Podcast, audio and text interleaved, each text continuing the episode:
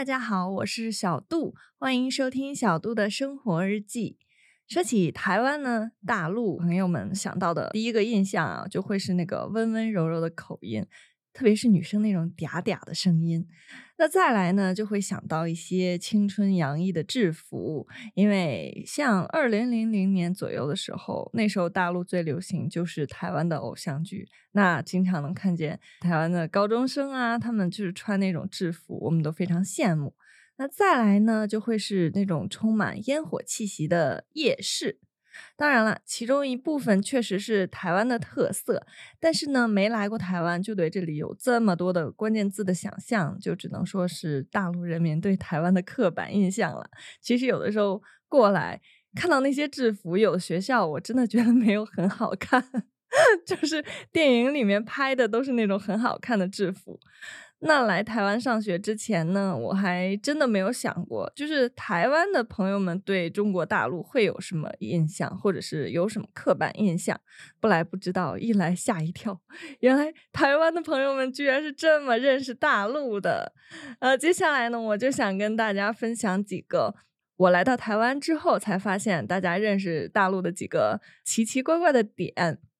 那先分享一个小故事啊，这个不是我自己发生的，是我在台湾认识的一个大陆的大哥，他给我讲的。因为他之前呢是在很多年前了，有来台湾出差过，在这边工作过一段时间。那他第一次参加台湾同事的聚会的时候呢，呃，有一个不是很熟的同事就过来问他说：“哎，大陆的 Apple 苹果手机后面印的是不是凤梨呀？”然后我当时听到这个也很问号，他说他听到这句话的时候也很问号，就是不知道为什么苹果手机后面要印凤梨。然后呢，他就自己去 Google 了一下，说哦，原来是那个 iPhone 4S 刚开始在大陆流行的时候。因为太贵了，所以嗯，大家知道，可能大陆特别是广东那边呢，就会有很多的呃山寨机的生产厂，然后他们就会做一些跟苹果手机很类似的手机，但是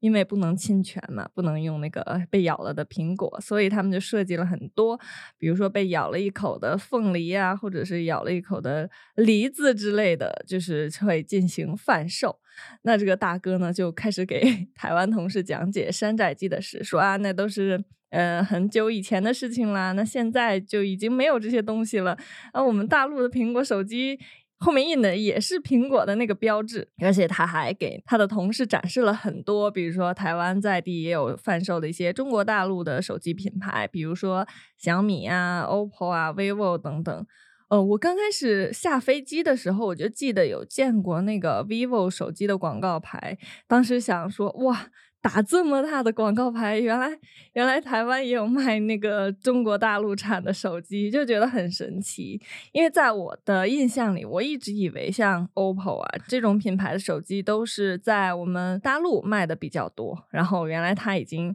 也向外在开拓市场了。那还有一个呢，就是我自己亲身的经历，就是有的时候逛街会遇到很多那种便宜的小店，特别是嗯，像现在的一些我学校附近的那个玉龙城，我记得它五层吧还是六层啊，就是有开两间卖那种特别特别便宜东西的，比如说手机壳啊，或者是耳机壳的那种小店，然后乱七八糟卖一堆。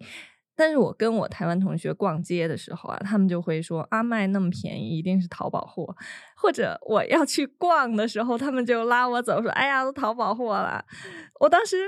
就觉得很奇怪嘛，因为我一听淘宝货，其实我更想买，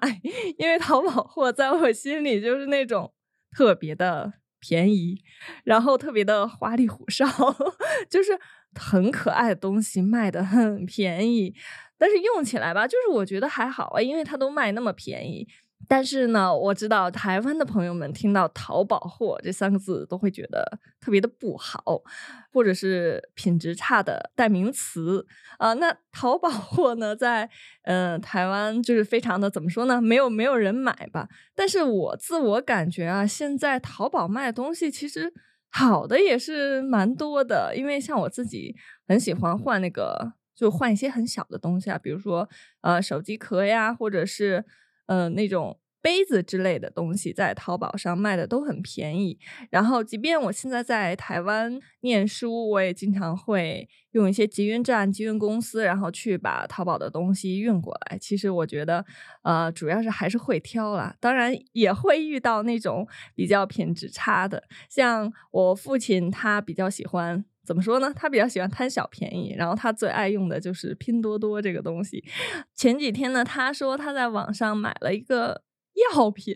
我不知道为什么他在拼多多上要要买吃的药。然后后来，呃，他买的是那种辅助睡眠的类似安眠药的东西，就是应该是西药，他想买西药。结果发过来之后呢，发现是一包中草药，而且是。一小包，因为他用了那个非常便宜的价格嘛，他当时就觉得自己被骗了，然后说啊，为什么拼多多现在已经做成一个大品牌了，还是还是在骗人？然后我妈就说啊，因为你贪小便宜，活该。就是我妈就经常 说我爸贪小便宜，活该这件事。然后后来又想到那个台湾同学说淘宝货的问题，我仔细思考一下啊，确实是，这应该也不算是一种刻板印象。就是有的时候的确会踩雷，主要是我们买东西的时候呢，就是仔细的看他那个买家秀，还有买家的评语，然后自己来筛选一下。我相信一定会淘到很好的淘宝货的。对，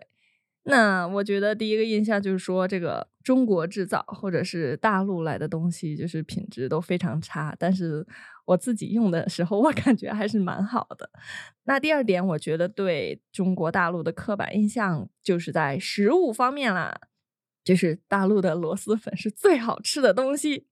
那我每次，比如说放假回家之后要再回台湾呢，我就会就是问台湾的朋友们需要带什么东西吗？每个人有说这个那个的，但是必须说到一个词，就是螺蛳粉。呃，我以前学校负责陆生的那个老师，而且他超爱超爱螺蛳粉，就他不仅是会跟同学说，哎，有没有螺蛳粉，我给你买一包，他是会就是会在我们群里，他就会问，哎，有没有同学最近要回大陆？可以帮我带几包螺蛳粉吗？我就觉得那个老师特可爱。然后比如说每次圣诞节呀，或者是元旦，呃，一起过春节的时候，那些没有回家的陆生就会给老师送螺蛳粉当新年礼物，就觉得很好笑。后来我发现，不止只有我自己一个人会发生这种现象，就是同学都让我带螺蛳粉过来台湾。我发现我认识的别的陆生朋友，他们的行李箱里也一定。会有螺蛳粉，那后来呢？二零二零年或者二零二一年左右吧，我记得那时候学校附近的超市就有在卖螺蛳粉了。当时就觉得啊，那这样太方便了，终于不用我自己就是人肉背来背去的了，像一个代购一样。呃，再后来呢，我觉得发生一件事情，就是螺蛳粉在台湾被禁卖了，于是我又变成了一个免费的跑腿小代购，让我带螺蛳粉的更多了。有的时候拍影片认识的那种，就是是其实不是很熟的朋友们，也会问你什么时候回去，可以帮我带一包螺蛳粉吗？我就觉得哇，大家就是对螺蛳粉真的特别喜爱。然后呢，呃，近几个月，就是因为我在台北，发现很多那个螺蛳粉店，有的是那种呃连锁店，有的是那种自己开的私人的店。我有尝过两家，就是连锁店还有私人店都有去尝。我觉得虽然是我在台湾别的店没吃过的味道，但是跟我吃的那个大陆的螺蛳粉还是。味道差的还挺多的，我觉得差百分之五十左右吧。对，但也是好吃的。可是那个精华的那个味儿好像就有点欠缺了。但是呢，我每次吃螺蛳粉都会发那个爱居的现动。都会有这个，就是不太熟，但是也认识的同学就给我留说啊，你去吃那家了，我那间了，我超爱吃那间啊，太好吃了，你是不是也觉得很好吃？就是我觉得大家只要是看到螺蛳粉，就对它有一种迷之热爱的感觉。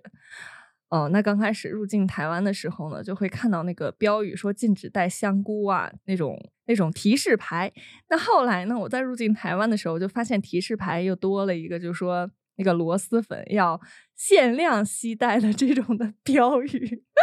我就发现哦，那真的是嗯太热门了。对台湾朋友们对大陆螺蛳粉真的呃有一一种迷之喜爱。可是我觉得我们那边的美食还挺多的，我觉得我应该多带几样过来，然后给大家尝尝，这样可能大家就不再执着于螺蛳粉这一个食物了。最后一件想跟大家分享的，我觉得。嗯，就是跟我们的生活非常密切嘛，每天都要用的一个东西，那就是马桶、厕所的故事啊。前几天去乌来老街玩，然后后来又去了花莲，就连续在外面玩，就发现台湾的很多公共厕所，它的蹲坑都非常少，就是蹲着上厕所的那种 很少，一般都是坐便马桶。有一次在休息站的时候，嗯，很多人排队嘛，然后那个蹲坑特别少。我一般都喜欢去蹲坑，然后蹲坑没有了，就只能去马桶。我当时就是心情就是非常忐忑，因为我总觉得大家屁股都坐的地方有点不卫生。然后到了那个单独的卡位之后呢，嗯，那个马桶盖是关着的。我我觉得。可能台湾的朋友们有点不太理解哦，但是大陆朋友们一定懂。就是看到一个公共厕所，它的马桶盖如果是关着的，那一定非常可怕，因为你不知道你把那个马桶盖掀开之后，看到的是一个怎样美丽的景象。那我就是拿一张纸就垫着那个马桶盖，慢慢打开，哎，发现里面居然非常的干净，就是什么我想的那些东西 都没有。那马桶旁边呢也有酒精，可以让大家擦那个马桶垫。地上呢也非常干净，没有什么奇怪的水渍，那是我一个非常非常顺畅，然后非常开心的如厕的经历。从那之后呢，我就开始观察一路上旅行的各种各样的公厕，我发现几乎啊那个厕所都挺干净的，都非常干净。那当然也会有不干净，但是那个比例非常的小。我就跟同行的那个同学说这件事儿，就是我每次来这边公共厕所上的时候，内心就没有那么忐忑了。那他就跟我说啊，我知道大陆厕所都没门，还有很多大便都堆那个地下，堆在一堆。然后他这么一说，我就觉得，哎，你呃为什么会这么说呢？他说，因为之前呢有叔叔去那个大陆也是工作啊出差，然后他就说那个北京的厕所都没有门，他在那边上厕所，旁边的人就在。一旁划手机，就一边大便一边划手机，然后搞那个叔叔根本就大不出来，然后就出去了。说：“哎，北京的厕所怎么都没有门呢？”然后我们那边，特别是胡同里都是旱厕，就是你在上厕所的时候是能看到下面的那个排泄物的，以至于他就一直以为我们那边的厕所是这样的。我相信不是只有他一个人会有这样的刻板印象，很多人会觉得我们那边的厕所有一些厕所是没有门的。